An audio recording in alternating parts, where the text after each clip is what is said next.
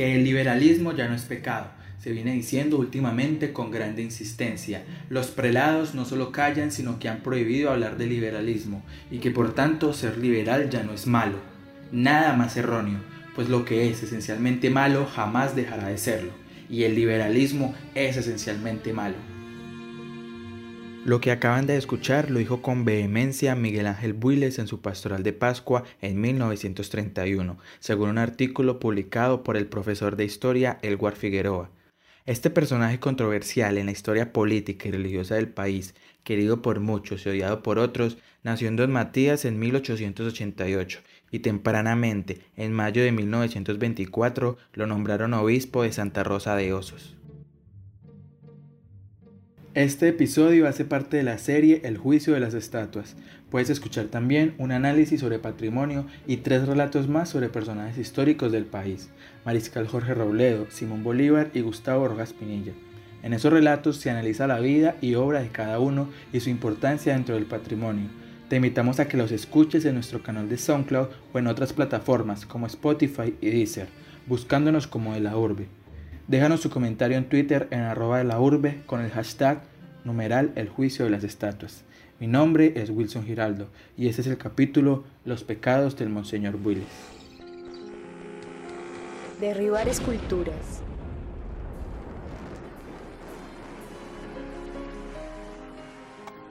Reinterpretar el patrimonio.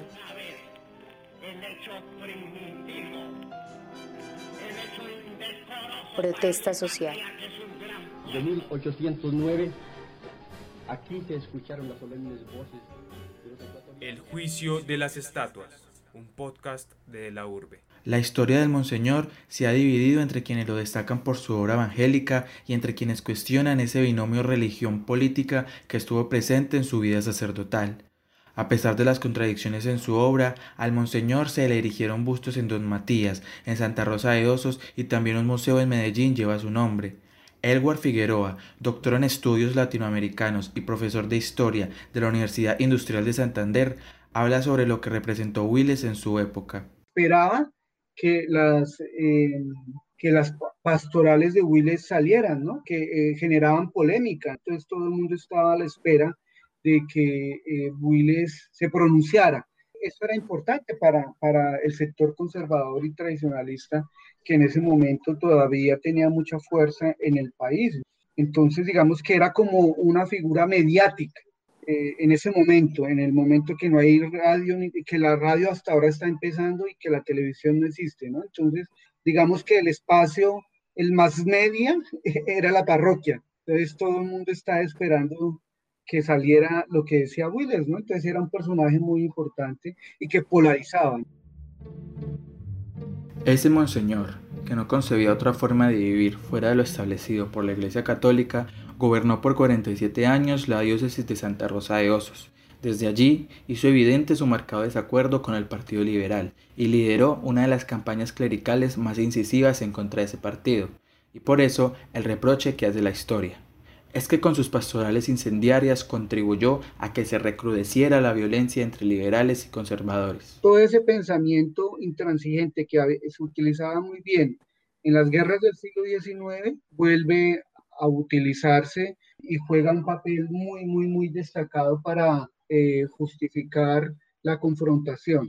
Y Wheeler retoma eso eh, eh, en, en los años 30 y 40, cuando nuevamente llega la violencia, vamos a encontrar eh, otros curas como Daniel Jordán en Santander, el mismo Willes, Fray Mora Díaz en Boyacá, eh, por mencionar así curas eh, del mundo rural, que, que, con su discurso sí contribuyen a, a polarizar, eso es innegable.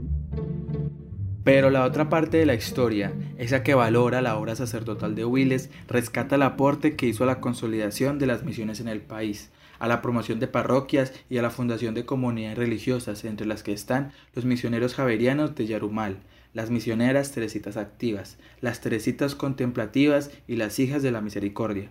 Por eso hay quienes están en desacuerdo con esa mirada ensombrecida de la historia que lo deja muy mal parado.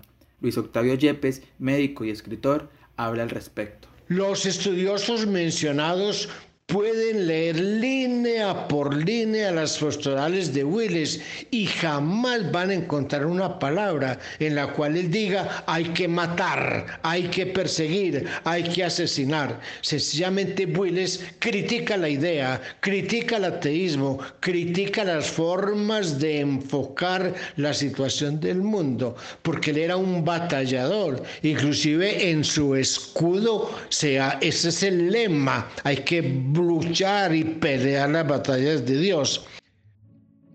Y siguiendo el hilo de esas batallas que libró Miguel Ángel Builes por su religión, hay una anécdota que cuenta las supuestas relaciones directas que establecía Dios con el Monseñor. Hay una anécdota muy linda. Se dice que un día, estando Monseñor Willis en profunda meditación en su capilla personal, sintió un ruido muy grande. Miró y se dio cuenta que la espada que el arcángel San Miguel llevaba en la mano contra el dragón infernal se cayó y cayó a los pies de Willis. Y dice la anécdota que Willis interpretó este hecho, que puede que no sea muy cierto, como que Dios le estaba diciendo, hay que empuñar las armas para defender la vida cristiana. Pero empuñar las armas no era salir con la espada en riste a matar liberales por toda la diócesis de Santa Rosa de Osos con o sin relación directa con Dios,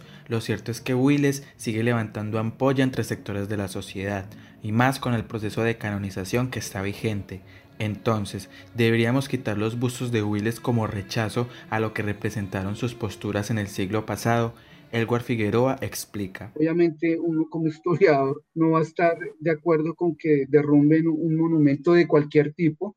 Lo que hay es que llenar de contenido ese monumento. Este contenido fue realizado por Valentina Arias, María Camila López, Mateo Ruiz, Julio César Caicedo, Luisa María Gallo y Wilson Giraldo bajo la coordinación de Alejandro González Ochoa. Te recordamos que este episodio hace parte de la serie El juicio de las estatuas. Puedes escuchar también un análisis sobre patrimonio y tres relatos más sobre personajes históricos del país. Mariscal Jorge Robledo, Simón Bolívar y Gustavo Rojas Pinilla. En esos relatos se analiza la vida y obra de cada uno y su importancia dentro del patrimonio. Te invitamos a que los escuches en nuestro canal de SoundCloud o en estas plataformas como Spotify y Deezer, buscándonos como de la urbe. Déjanos tu comentario con el hashtag numeral de las. Nos escuchamos pronto. Derribar esculturas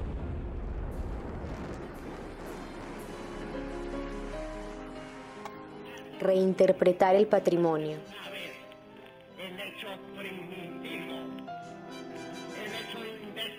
Protesta social. De 1809, aquí se escucharon las solemnes voces. El juicio de las estatuas, un podcast de la urbe.